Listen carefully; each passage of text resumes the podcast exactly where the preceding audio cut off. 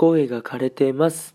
Guten Morgen おはようございます。ドイツ在住サッカー選手のショウちゃんです。本日も朝ラジオの方録っていきたいと思います。ね冒頭で声が枯れております。と言わせていただいたんですけども。まあ12月25日からね、えー、12月31日大晦日ね。1週間で12分間かける100本チャレンジ、まあ、フォロワーをね2020年内に200人目指すというところでまあ惜しくも、ね、惜しくもっていうか普通に惜しくないんですけど失敗、ね、達成することはできない。ということでね、えー、非常に残念なんですけども。そして9時間ライブをしましたね、まあ、その代償として声が枯れております。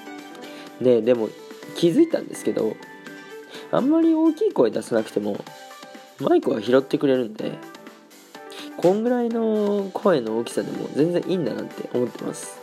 ま正直、まあ、無理をすれば大きい声出せるんですけどもまあこのトーンでもねマイクが拾ってくれるってことで、えー、やらせてもらってます。あれですね。声は大事にしましょう。だからもうその1週間でね12分かける100本その1200分なんてやらなくていいのよ。うん。でその上で9時間ライブもするわけでしょ？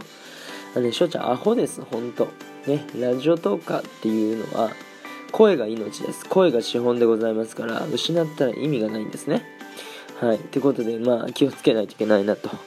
いうことですね。いや皆さん最近声が枯れたことあるんですか？カラオケ行ったら声が枯れるとかあるんですかね？まあでもおー正直3日4日喋り続けても俺全然余裕なんですけど。ねさすがに1週間もうねずっと収録してたんで。まあそれ声かれてもしょうがないかなって。あとねいつも無駄に声を出しちゃうんですよね。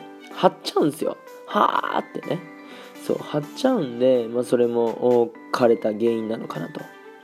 俺前ね、えー、ちょっと風邪の時にカラオケに行っちゃってでその翌日全く声が出ないことがあってもう絶望でしたね。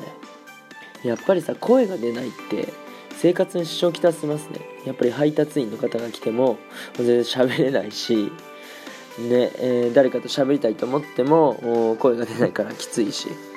ってことで皆さん本当声は大事にしましょう。やっぱりねコミュニケーション取る上で声ってのは本当に大事ですから。あ僕もね今日ライブまあまあその日本時間の朝8時まではやってましたけども8時9時か9時ぐらいまでやってましたけど9時間ライブの名残でね、えー、大事にしましょうと。ういうところでね、3分過ぎましたので、この辺で終了させていただきたいと思います。